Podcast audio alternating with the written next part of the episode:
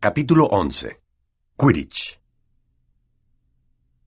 Cuando empezó el mes de noviembre, el tiempo se volvió muy frío. Las montañas cercanas al colegio adquirieron un tono gris de hielo y el lago parecía de acero congelado. Cada mañana, el parque aparecía cubierto de escarcha. Por las ventanas de arriba veían a Hagrid descongelando las escobas en el campo de Quidditch, enfundando un enorme abrigo de piel de topo, guantes de pelo de conejo y enormes botas de piel de castor. Había empezado la temporada de Quidditch. Aquel sábado, Harry jugaría su primer partido tras semanas de entrenamiento. Gryffindor contra Slytherin. Si Gryffindor ganaba, pasarían a ser segundos en el campeonato de las casas. Casi nadie había visto jugar a Harry, porque Wood había decidido que como sería su arma secreta, Harry debía mantenerse, pues así, en secreto. Pero la noticia de que iba a jugar como buscador se había filtrado, y Harry no sabía qué era peor, que le dijeran que lo haría muy bien o que sería un desastre. Era realmente una suerte que Harry tuviera a Hermione como amiga. No sabía cómo habría terminado todas sus tareas sin su ayuda, con todo el entrenamiento de Quidditch que Wood le exigía. La niña también le había prestado Quidditch a través de los tiempos, que resultó ser un libro muy interesante. Harry se enteró de que había 700 formas de cometer una falta y de que todas se habían producido durante un partido de la Copa del Mundo de 1473, que los buscadores eran habitualmente los jugadores más pequeños y veloces y que los accidentes más graves les sucedían a ellos, que aunque la gente no moría jugando al Quidditch, se sabía de árbitros que habían desaparecido para reaparecer meses después en el desierto del Sahara. Hermione se había vuelto un poco más flexible en lo que se refería a quebrantar las reglas desde que Harry y Ron la salvaron del monstruo, y era mucho más agradable. El día anterior al primer partido de Harry, los tres estaban fuera, en el patio helado, durante un recreo, y la muchacha había hecho aparecer un brillante fuego azul que podían llevar con ellos en un frasco de mermelada. Estaban de espaldas al fuego para calentarse cuando Snape cruzó el patio. De inmediato, Harry se dio cuenta de que cojeaba. Los tres chicos se apiñaron para tapar el fuego, ya que no estaban seguros de que aquello estuviera permitido. Por desgracia, algo en sus rostros culpables hizo detener a Snape. Se dio la vuelta arrastrando la pierna. No había visto el fuego, pero parecía buscar una razón para regañarlos. ¿Qué tienes ahí, Potter? Era el libro sobre Quidditch. Harry se lo enseñó. Los libros de la biblioteca no pueden sacarse fuera del colegio, dijo Snape. Dámelo. Cinco puntos menos para Gryffindor. Seguro que se ha inventado esa regla, murmuró Harry con furia mientras Snape se alejaba cojeando. Me pregunto qué le pasa en la pierna. No lo sé, pero espero que le duela mucho, dijo Ron con amargura. En la sala común de Gryffindor había mucho ruido aquella noche. Harry, Ron y Hermione estaban sentados juntos, cerca de la ventana. Hermione estaba repasando las tareas de Harry y Ron sobre encantamientos, aunque nunca les dejaba copiar. ¿Cómo van a aprender si no? Si le pedían que revisara los trabajos, les explicaba las respuestas correctas. Harry se sentía inquieto. Quería recuperar su libro sobre Quidditch para mantener la mente ocupada y no estar nervioso por el partido del día siguiente. ¿Por qué iba a temer a Snape? Se puso de pie y les dijo a Ron y a Hermione que le preguntaría a Snape si podía devolverle el libro. Yo no lo haría, Dijeron al mismo tiempo, pero Harry pensaba que Snape no iba a negarse si había otros profesores presentes. Bajó a la sala de profesores y llamó. No hubo respuesta. Llamó otra vez. Nada. Tal vez Snape había dejado el libro allí. Valía la pena intentarlo. Empujó un poco la puerta, miró antes de entrar, y sus ojos captaron una escena horrible. Snape y Filch estaban allí, solos.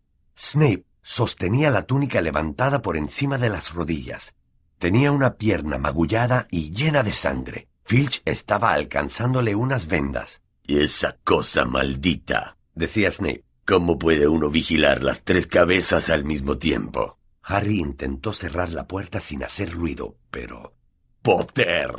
El rostro de Snape estaba crispado de furia y dejó caer su túnica rápidamente para ocultar la pierna herida. Harry tragó saliva me preguntaba si podía devolverme mi libro, dijo. Fuera, fuera de aquí. Harry se fue antes de que Snape pudiera quitarle puntos para Gryffindor. Subió corriendo la escalera. ¿Lo has conseguido? preguntó Ron cuando Harry se reunió con ellos. ¿Qué ha pasado? Entre susurros, Harry les contó lo que había visto. ¿Saben lo que quiere decir? Terminó sin aliento. Que trató de pasar por donde estaba el perro de tres cabezas en Halloween.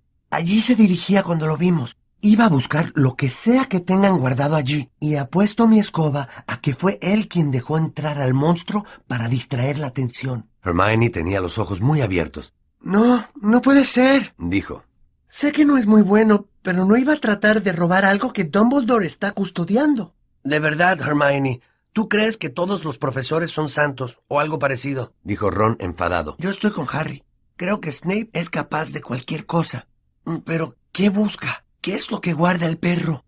Harry se fue a la cama con aquella pregunta dando vueltas en su cabeza. Neville roncaba con fuerza, pero Harry no podía dormir. Trató de no pensar en nada. Necesitaba dormir, debía hacerlo. Tenía su primer partido de Quidditch en pocas horas, pero la expresión de la cara de Snape cuando Harry vio su pierna era difícil de olvidar.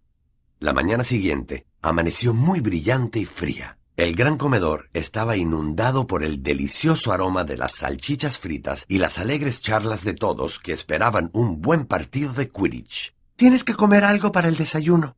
No quiero nada. Aunque sea un pedazo de tostada, suplicó Hermione. No tengo hambre. Harry se sentía muy mal. En una hora echaría a andar hacia el terreno de juego. Harry, necesitas fuerza, dijo Seamus Finnegan. Los buscadores son el objetivo principal del otro equipo. Gracias, Seamus, respondió Harry, observando cómo echaba salsa de tomate sobre sus salchichas. A las once de la mañana, todo el colegio parecía estar reunido alrededor del campo de Quidditch. Muchos alumnos tenían binoculares. Los asientos podían elevarse, pero incluso así, a veces era difícil ver lo que estaba sucediendo. Ron y Hermione se reunieron con Neville, Seamus y Dean, el seguidor de West Ham, arriba en la última fila. Para darle una sorpresa a Harry, habían transformado en pancarta una de las sábanas que Scabbers había dañado. Decía Potter presidente, y Dean, que dibujaba bien, había trazado un gran león de Gryffindor. Luego Hermione había realizado un pequeño hechizo para que la pintura brillara, cambiando de color. Mientras tanto, en los vestuarios, Harry y el resto del equipo estaban cambiándose para ponerse las túnicas color escarlata de Quidditch. Slytherin jugaría de verde. Wood se aclaró la garganta para pedir silencio. bueno, chicos, dijo. Y chicas, añadió la cazadora Angelina Johnson. Y chicas, dijo Wood. Aquí estamos. El gran día, dijo Fred Weasley. El que estábamos esperando, dijo George. Nos sabemos de memoria el discurso de Oliver, le comentó Fred a Harry. Estábamos en el equipo el año pasado. Cállense los dos, ordenó Wood. Este es el mejor equipo que Gryffindor ha tenido en muchos años y vamos a ganar. Lo sé. Les lanzó una mirada que parecía decir, si no, prepárense. Bien, ya es la hora. Buena suerte a todos. Harry siguió a Fred y George fuera del vestuario, y esperando que las rodillas no le temblaran, pisó el terreno de juego entre vítores y aplausos.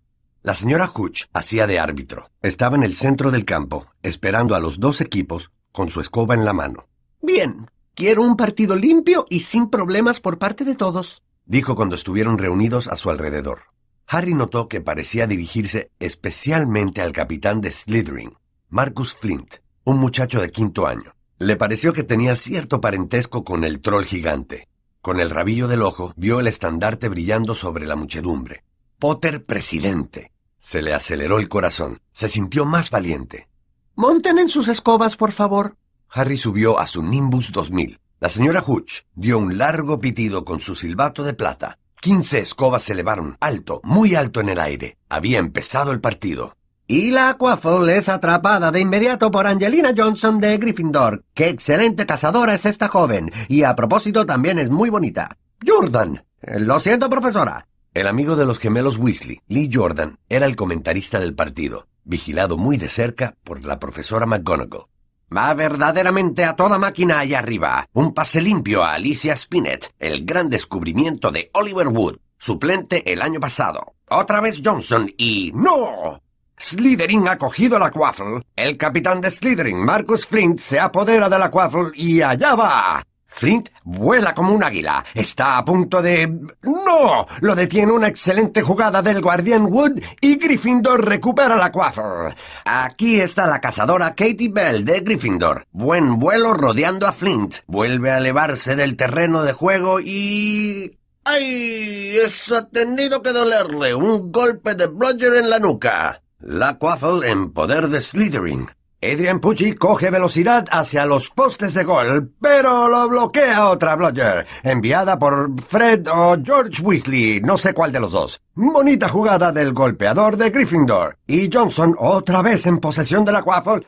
El campo libre y allá va. Realmente vuela. Evita una bludger. Los postes de gol están ahí. Vamos, ahora, Angelina. El guardián Bletchley se lanza. No llega. ¡Gol de Gryffindor!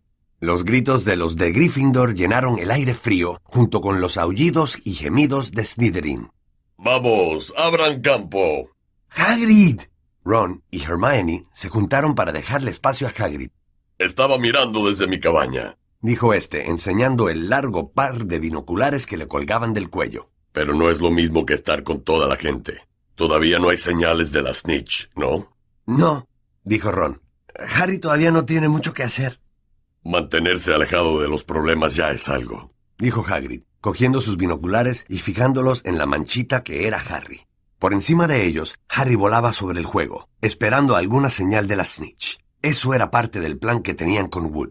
Mantente apartado hasta que veas la snitch, le había dicho Wood. No queremos que te ataquen antes de que sea necesario. Cuando Angelina anotó un punto, Harry dio unas volteretas para aflojar la tensión y volvió a vigilar la llegada de la snitch.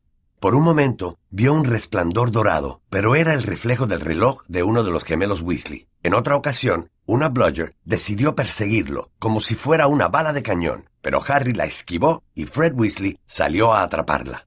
¿Está todo bien, Harry? Tuvo tiempo de gritarle mientras lanzaba la bludger con furia hacia Marcus Flint. Slytherin tiene la quaffle, decía Lee Jordan. El cazador Pucci esquiva dos bludgers a los dos Weasley y al cazador Bell y acelera. Esperen un momento. ¿No es la snitch? Un murmullo recorrió la multitud, mientras Adrian Pucci dejaba caer la quaffle, demasiado ocupado en mirar por encima del hombro el relámpago dorado que había pasado junto a su oreja izquierda. Harry la vio. En un arrebato de excitación se lanzó hacia abajo, detrás del destello dorado. El buscador de Slytherin, Terence Higgs, también la había visto. A la par se lanzaron hacia la snitch. Todos los cazadores parecían haber olvidado lo que debían hacer y estaban suspendidos en el aire para mirar. Harry era más veloz que Higgs. Podía ver la pequeña pelota agitando sus alas volando hacia adelante. Aumentó su velocidad y... ¡Pum! Un rugido de furia resonó desde los Gryffindors de las tribunas.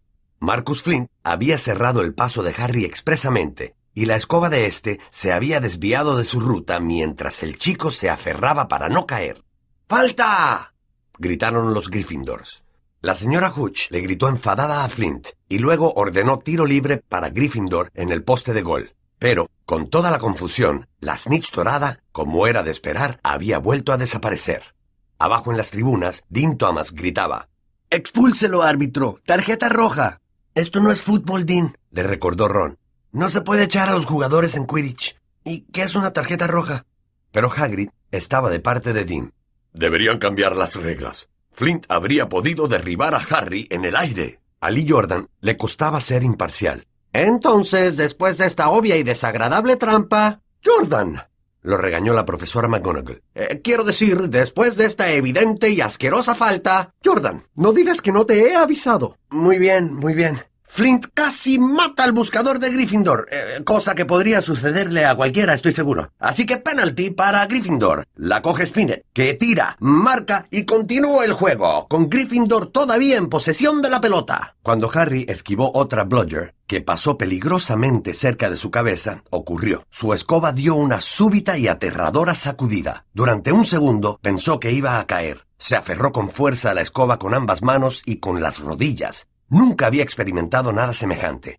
Sucedió de nuevo. Era como si la escoba intentara derribarlo, pero las Nimbus 2000 no decidían súbitamente tirar a sus jinetes. Harry trató de dirigirse hacia los postes de Gryffindor para decirle a Wood que pidiera una suspensión del partido, y entonces se dio cuenta de que su escoba estaba completamente fuera de control. No podía dar la vuelta, no podía dirigirla de ninguna manera. Iba en zigzag por el aire y, de vez en cuando, daba violentas sacudidas que casi lo hacían caer. Lee seguía comentando el partido. Slytherin en posesión. Flint con la Quaffle. Supera a Spinett. A Bell. Una Bludger le da con fuerza en la cara. Espero que le rompa la nariz. Eh, Era una broma, profesora. Slytherin anota un tanto. ¡Oh, no! Los de Slytherin vitoreaban. Nadie parecía haberse dado cuenta de la conducta extraña de la escoba de Harry. Lo llevaba cada vez más alto, lejos del juego, sacudiéndose y retorciéndose. No sé qué está haciendo Harry. Murmuró Hagrid. Miró con los binoculares. Si no lo conociera bien, diría que ha perdido el control de su escoba. Pero no puede ser. De pronto la gente comenzó a señalar hacia Harry por encima de las gradas. Su escoba había empezado a dar vueltas y apenas podía sujetarse. Entonces la multitud jadeó. La escoba de Harry dio un salto feroz y Harry quedó colgando, sujeto solo con una mano. ¿Le sucedió algo cuando Flint lo bloqueó? Susurró Seamus. No puede ser. Dijo Hagrid con voz temblorosa. Nada puede interferir con una escoba, excepto la poderosa magia tenebrosa. Ningún chico puede hacerle eso a una Nimbus 2000. Ante esas palabras, Hermione cogió los binoculares de Hagrid, pero en lugar de enfocar a Harry, comenzó a buscar frenéticamente entre la multitud. ¿Qué haces? Gimió Ron con el rostro grisáceo. Lo sabía. Resopló Hermione. Snape, mira. Ron cogió los binoculares. Snape estaba en el centro de las tribunas, frente a ellos. Tenía los ojos clavados en Harry y murmuraba algo sin detenerse. Está haciendo algo. Mal de ojo a la escoba. Dijo Hermione. ¿Qué podemos hacer? Déjamelo a mí. Antes de que Ron pudiera decir nada más, Hermione había desaparecido. Ron volvió a enfocar a Harry. La escoba vibraba tanto que era casi imposible que pudiera seguir colgado durante mucho tiempo. Todos miraban aterrorizados mientras los Weasley volaban hacia él, tratando de poner a salvo a Harry en una de las escobas. Pero aquello fue peor. Cada vez que se le acercaban, la escoba saltaba más alto. Se dejaron caer y comenzaron a volar en círculos con el evidente propósito de atraparlos si caía. Marcus Flint cogió la cuafo y marcó cinco tantos sin que nadie lo advirtiera. Vamos, Hermione. murmuraba desesperado Ron. Hermione había cruzado las gradas hacia donde se encontraba Snape y en aquel momento corría por la fila de abajo. Ni se detuvo para disculparse cuando atropelló al profesor Quirrell, y cuando llegó donde estaba Snape, se agachó, sacó su varita y susurró unas pocas y bien elegidas palabras. Unas llamas azules salieron de su varita y saltaron a la túnica de Snape. El profesor tardó unos 30 segundos en darse cuenta de que se incendiaba. Un súbito aullido le indicó a la chica que había hecho su trabajo. Atrajo el fuego, lo guardó en un frasco dentro de su bolsillo y se alejó gateando por la tribuna. Snape nunca sabría lo que le había sucedido. Fue suficiente. Allí arriba, súbitamente, Harry pudo subir de nuevo a su escoba. Neville, ya puedes mirar, dijo Ron. Neville había estado llorando dentro de la chaqueta de Hagrid aquellos últimos cinco minutos. Harry iba a toda velocidad hacia el suelo cuando vieron que se llevaba una mano a la boca, como si fuera a marearse. Cayó a cuatro patas sobre el terreno de juego, tosió y algo dorado cayó en su mano. ¡Tengo la snitch! Gritó agitándola sobre su cabeza. El partido terminó en una confusión total. No es que la haya atrapado, es que casi se la traga. Todavía gritaba Flint veinte minutos más tarde.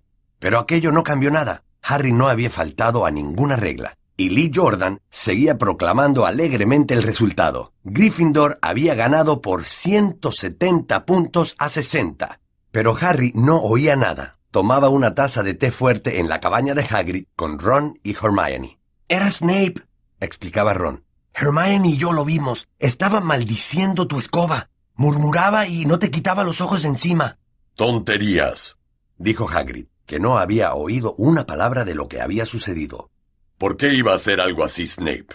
Harry, Ron y Hermione se miraron, preguntándose qué iban a decirle. Harry decidió contarle la verdad. Descubrimos algo sobre él, dijo a Hagrid. Trató de pasar ante ese perro de tres cabezas en Halloween, y el perro lo mordió. Nosotros pensamos que trataba de robar lo que ese perro está guardando.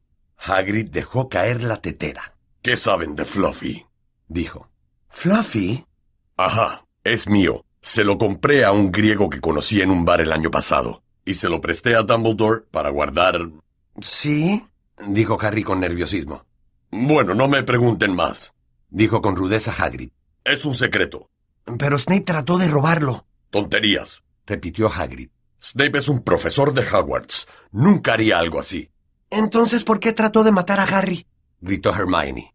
Los acontecimientos de aquel día parecían haber cambiado su idea sobre Snape. Yo reconozco un maleficio cuando lo veo, Hagrid. Lo he leído todo sobre ellos. Hay que mantener la vista fija. Y Snape ni pestañaba, yo lo vi. Les digo que están equivocados, dijo ofuscado Hagrid. No sé por qué la escoba de Harry reaccionó de esa manera, pero Snape no iba a tratar de matar a un alumno. Ahora escúchenme los tres.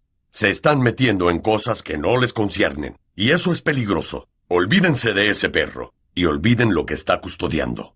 En eso solo tienen un papel el profesor Dumbledore y Nicholas Flamel. Ah, dijo Harry. Entonces hay alguien llamado Nicholas Flamel que está involucrado en esto, ¿no? Hagrid pareció enfurecerse consigo mismo.